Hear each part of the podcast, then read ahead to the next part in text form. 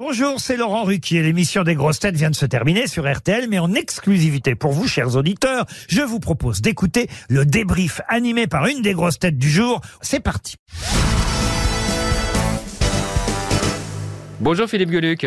Bonjour Rachel. Oh non, pardon, c'est Anthony Bloch. Comment vas-tu? Ben, Ça va bien, merci. Et surtout toi, comment s'est passée l'émission alors? Mais le mieux du monde, c'était un bonheur de retrouver des grosses têtes très pointues. C'est une équipe que j'ai adorée. C'est pas toujours le cas, mais je ne dirai pas de nom. Je ne veux pas dire pas. du mal des gens. J'adore tellement dire du. Non, non, mais ils sont. Tout le monde est formidable. Est-ce que tu as réussi à répondre à beaucoup de questions dans cette émission? Très peu. Je crois que j'ai cité deux auteurs de citations et après j'en ai pas touché une. Mais moi, c'est juste parce que je veux laisser la place aux autres.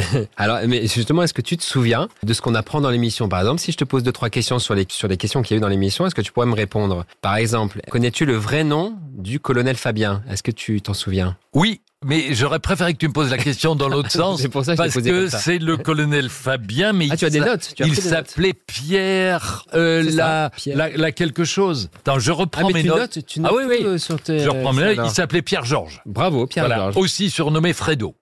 Très bien. Mais donc, tu prends des notes pendant l'émission pour essayer de, de retenir ce qu'on ce qu'on dit, ou tu oublies euh, deux, trois jours plus tard, tu as déjà tout oublié. Ah, mais non seulement j'ai oublié trois jours plus tard, mais à la question suivante, je me souviens pas de la précédente. Et comme beaucoup d'entre nous, quand je réécoute un best-of et qu'il y a une question qui est posée, je n'arrive pas. Parfois oui, mais souvent non. Déjà, le nom de, de l'animateur, j'arrive pas à me le mettre. C'est Bol- Roland, Roland, Ouais. Roland Muquier, un truc comme ça. Mais d'ailleurs, avec euh, Laurent Ruquier, vous vous connaissez depuis combien de temps? Ça fait combien de temps que tu travailles avec, le- avec lui? Alors, Laurent m'a appelé à la radio à France Inter en 96. Il venait d'arrêter les news sur TF1 et en janvier 96, quelques jours après la mort de Mitterrand, on a attendu qu'il soit qu'il soit parti pour euh, commencer à collaborer. Il m'a appelé dans l'émission, ça s'est super bien passé. Puis il m'a fait revenir et paf, la, la complicité est née, l'amitié est née et ça n'a jamais Ça cessé. fait bientôt 30 ans. Donc, Et, avec- et juste avant ça, on était dans le même journal, Info Matin, sur lequel je faisais paraître un strip quotidien, trois cases, et lui avait une petite chronique, on était sur la même page, et c'est comme ça qu'on on s'est approché de l'un de l'autre. D'accord, donc c'est bientôt 30 ans. Et lui, aujourd'hui, euh, quelqu'un d'important fait son anniversaire, c'est le chat qui a donc 40 ans, avec la sortie du nouvel album, Le chat et les 40 bougies. C'est le 24e album. Comme Donc, Hergé. Donc il n'y en a pas un par an. Ah non, non, non, non, non, j'ai toujours alterné avec des encyclopédies, des, D'accord. des, des dessins de, des, des recueils de dessins un peu plus grossiers, euh, des livres de texte, etc. Euh, non, parce qu'il faut mettre le, le public. Il doit être en manque, le public. C'est comme, je suis comme un, un revendeur de drogue. C'est-à-dire, à un moment, il y a un petit peu de, trucs, il n'y en a plus. Donc, les mecs, qui sont là, ils donneraient tout pour avoir. Et là, ça y est, les gars, le 11 octobre, l'album sort aujourd'hui en librairie. Et tu sais combien tu en as vendu des albums Je crois que c'est 15 millions d'albums vendus. Je réalise pas bien, mais c'est vrai que c'est des chiffres qui font 20 tout de même sur 40 ans.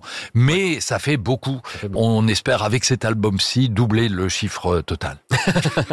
On espère, on croise les doigts. Du coup, est-ce que tu sais combien de dessins en tout tu as fait depuis euh, 40 ans Alors, je les ai pas comptés, mais nous avons une base de données. J'ai une archiviste qui estime à 20 000 dessins produits, mais il y en a des dizaines de milliers en plus si on compte les non aboutis, les esquisses, les ébauches, les dédicaces, etc. C'est des centaines de milliers.